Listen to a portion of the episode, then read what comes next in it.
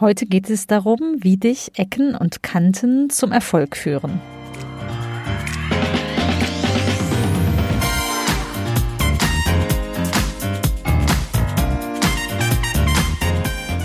Herzlich willkommen im Podcast Chancen denken, wie wir die Zukunft leben wollen. Das ist Episode 29, wie dich Ecken und Kanten zum Erfolg führen. Ich bin Andera Gadeib, Autorin, Digitalunternehmerin und Online-Enthusiastin. Meine Passion ist es, die Zukunft zu gestalten, digital und analog, immer für den Menschen. Wenn du auch Spaß daran hast und wissen willst, wie du das anpacken kannst, dann hör hier rein. Danke, dass du dir die Zeit nimmst. Los geht's. Heute habe ich ein vollkommen analoges Thema, nämlich das Menschliche. Wie du weißt, heißt mein Buch auch so, die Zukunft ist menschlich. Ich bin da total fest von überzeugt, dass wir Menschen bestimmen, wo die Zukunft uns hinführt oder wo wir die Zukunft hinführen. Und ein Thema, was mich total beschäftigt, ist, wie wir eigentlich so ticken, wie wir uns entwickeln. Also wie wir als Mensch, du als Einzelner, deine Chancen siehst und für dich entwickelst. Und da spielen Ecken und Kanten eine total große Rolle, wie ich finde. Denn die eine Möglichkeit ist, immer mit dem Strom zu schwimmen, weil man das so macht. Höre ich immer wieder mal, kennst du vielleicht auch. Das ist jetzt so, weil man das so macht oder weil wir das schon immer so gemacht haben. Auch sehr schön. Ich behaupte, da entsteht nichts. Man muss jetzt auch nicht alles ständig neu erfinden. Also, was weiß ich, wenn dein Lieblingsrezept für Spaghetti Bolognese das Rezept der Oma ist, dann ist das auch super, wenn man das immer wieder so kocht. Triviales Beispiel vielleicht. Aber für das, was wir als Chancen ergreifen, gilt oftmals, dass wir einen neuen Weg gehen müssen sollten. Und ich bin auch fest überzeugt, wir brauchen Vorschwimmer, Seitwärtskrauler oder Hochhüpfer, nicht immer auf dem gleichen Pfadlaufer. Wenn wir auf die Wirtschaftswelt schauen oder einfach auf deine persönliche Entwicklung, dann entstehen genau da die Chancen, wenn wir uns trauen und wagen, etwas anders zu machen mal einen anderen Weg einzuschlagen. Vielleicht geht dir das beim Reisen auch so, dass du gerne einfach mal Neues entdeckst, neues Terrain entdeckst. Ich mache es so, wenn ich in einer fremden Stadt bin oder auch in einer Stadt, die ich halbwegs gut kenne, dass ich viele Wege gerne zu Fuß gehe und einfach mal so meinen Weg finde, so Stromer und einfach den Horizont erweitere, indem ich um mich herum schaue, was es dort gibt und das auf mich wirken lasse.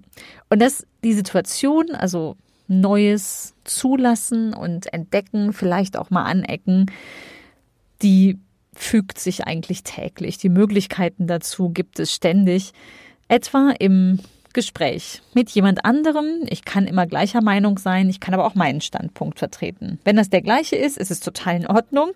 Aber ich finde, es ist auch total in Ordnung, wenn man aneckt, wenn man vielleicht sogar im Streit erstmal endet, also in einem konstruktiven Streitgespräch, nicht um dem anderen einfach um jeden Preis zu widersprechen, sondern ruhig mal in Diskurs zu gehen und daraus entsteht auch was. Ich würde mir wünschen, dass wir viel öfter in Diskurs gehen, dass wir nicht pauschal sagen, das ist schlecht oder das ist gut, sondern ruhig Argumente austauschen. Und das kann ja durchaus sein. Es passiert mir ähm, immer wieder, dass ich vielleicht zu Beginn denke, nö, da halte ich nichts von. Und dann, dann unterhalte ich mich aber und gehe in Diskurs. Und am Ende denke ich so, ach ja, guck mal, da ist aber doch irgendwie eine Perspektive, die hast du vorher gar nicht so gesehen. Und die ist im Gespräch entstanden. Es gibt äh, eine, eine sehr äh, liebe Freundin, Andrea Ravanschat, ist Mediatorin und die nennt das respektvollen Klartext. Finde ich auch sehr schön. Die hat auch sogar ein, ein Bild dazu gezeichnet, was das heißt. Das verlinke ich gerne in den Show Notes. Also Klartext sprechen, die eigene Meinung vertreten, aber das eben respektvoll dem anderen gegenüber. Ich habe mal so ein schönes Motto gehört, ähm, weich zum Menschen, aber hart in der Sache sein. Man muss ja nicht den anderen persönlich angreifen, wenn man anderer Meinung ist, sollte man auch nicht. Aber man kann ruhig hart in der Sache bleiben. Ich glaube wirklich, da entsteht vieles. Wenn ich mir die Wirtschaftswelt so anschaue, dann würde ich mir da schon wünschen, wenn wir Ausdruck der Persönlichkeit auch auf, auf verschiedenen Eben, Ebenen erleben würden. Also wenn beispielsweise nicht jeder einen dunklen Anzug tragen würde bei den Herren oder Kostüme bei den Damen. Ich glaube nämlich, dass auch Kleidung beispielsweise ein Ausdruck der Persönlichkeit ist. Wenn du jemandem begegnest und dir einen, einen ersten Eindruck verschaffst, in den ersten Sekunden entscheidet sich ja, ob, ob du jemanden sympathisch findest oder mit ihm eher klarkommst oder eher nicht finde ich tatsächlich, dass ein, das haben wir schon immer so gemacht oder das macht man so in der Kleidung auch nicht sein muss. Warum ist in manchen Branchen ein solcher Kleiderkodex vorgeschrieben? Ich glaube, dass wir da auch mehr Lockerheit vertragen könnten.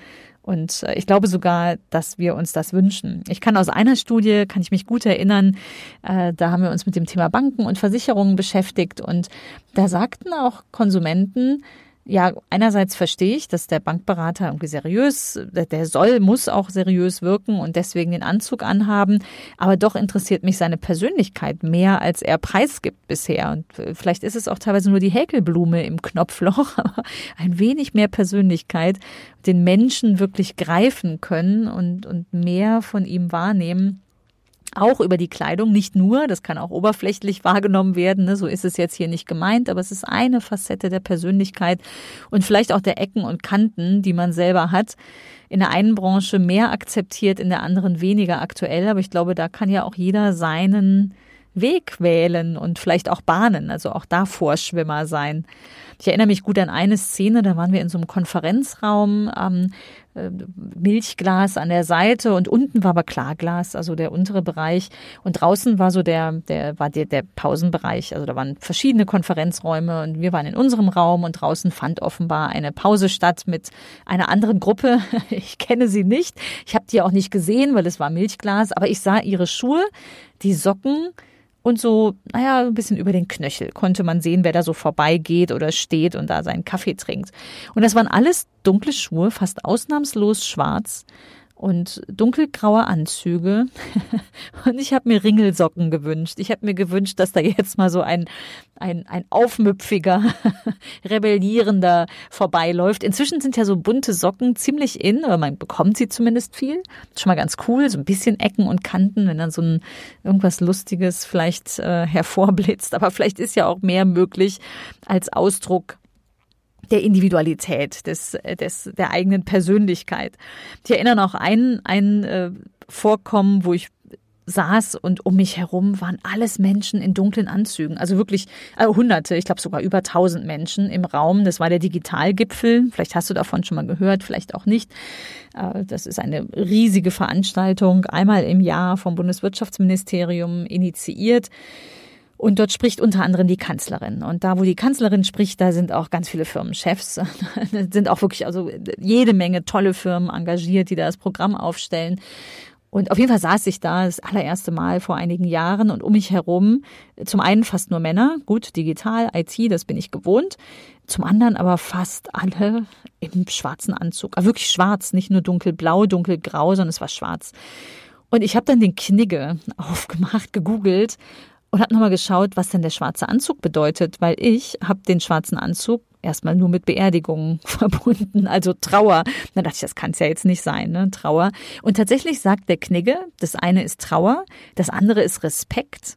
Wir drücken Respekt aus durch einen schwarzen Anzug. Je höher in der Hierarchie jemand ist, desto dunkler die Kleidung. Also Kanzlerin schwarz, ähm, ist aber auch Distanz. Und ich glaube, wenn wir jetzt wieder zurück in unsere Wirtschaftswelt gehen oder in das äh, tägliche Tun, könnte es auch heißen, Neues entsteht in der Andersartigkeit, in der Diversität, auch in der Art, wie wir uns geben, wie wir Gespräche führen oder wie wir uns kleiden. Und ich kann mich vielleicht in so einer Uniform auch verstecken, weil ich Angst habe, andersartig zu sein. Ja, kann ich machen. Ich glaube allerdings, dass man da auch nur Seitwärtsbewegungen machen kann und nicht besonders viel Neues entsteht an der Stelle. Weder große neue Gedanken noch große neue Taten. Und ich glaube, bin überzeugt, wir brauchen mutige Menschen, die sich trauen, da voranzugehen und auch die Verantwortung dafür übernehmen, wirklich voranzugehen und mit etwas Neuem auch Erfolg zu haben. Theodor Fontane hat mal gesagt, am Mute hängt der Erfolg. Ich glaube, da ist ganz, ganz viel drin. Und ich glaube, im Mut auch individuell zu sein und zu handeln ist der Erfolg.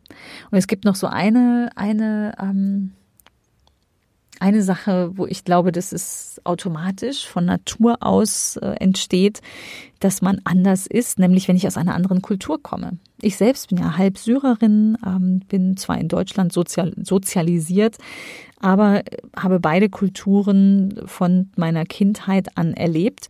Und es fällt auf, dass das oftmals, also in einer anderen, wenn du aus einer anderen Kultur kommst, dann gibt es dieses, das macht man so nicht. Also wenn du dann im Deutschen dich bewegst, dann ist es normal, dass du einfach nicht so sozialisiert bist und nicht dieses, das macht man so, äh, zu 100 Prozent erlebt hast in, in der Art, wie du groß geworden bist, sondern dann suchst du dir deinen eigenen Weg.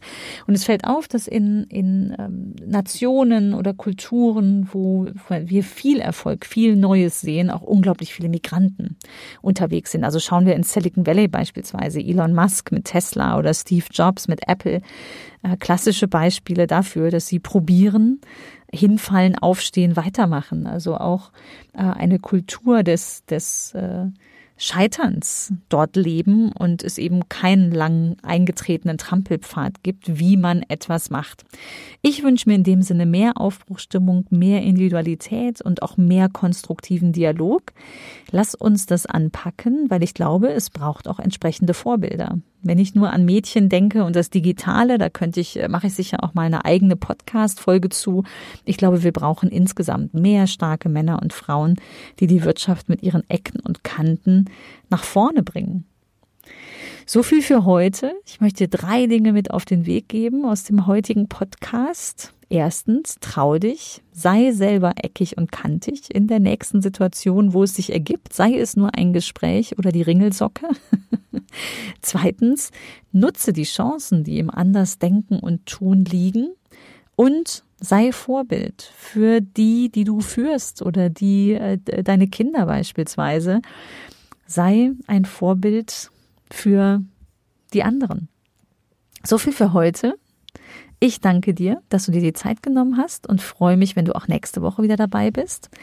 Wenn da eine Chance dabei ist für dich im Andersmachen, leg einfach los, mach einfach mal. Ich freue mich von dir zu hören, was du probiert hast und wie es gelungen ist. Wenn das Thema interessant für dich ist, einiges dazu habe ich auch im Buch Die Zukunft ist menschlich. Das bekommst du beim Buchhändler deines Vertrauens. Und ich freue mich sehr, wenn du Freunden vom Podcast erzählst, ihn empfiehlst und mir deine Bewertung hinterlässt. Vielen Dank und bis bald. Tschüss.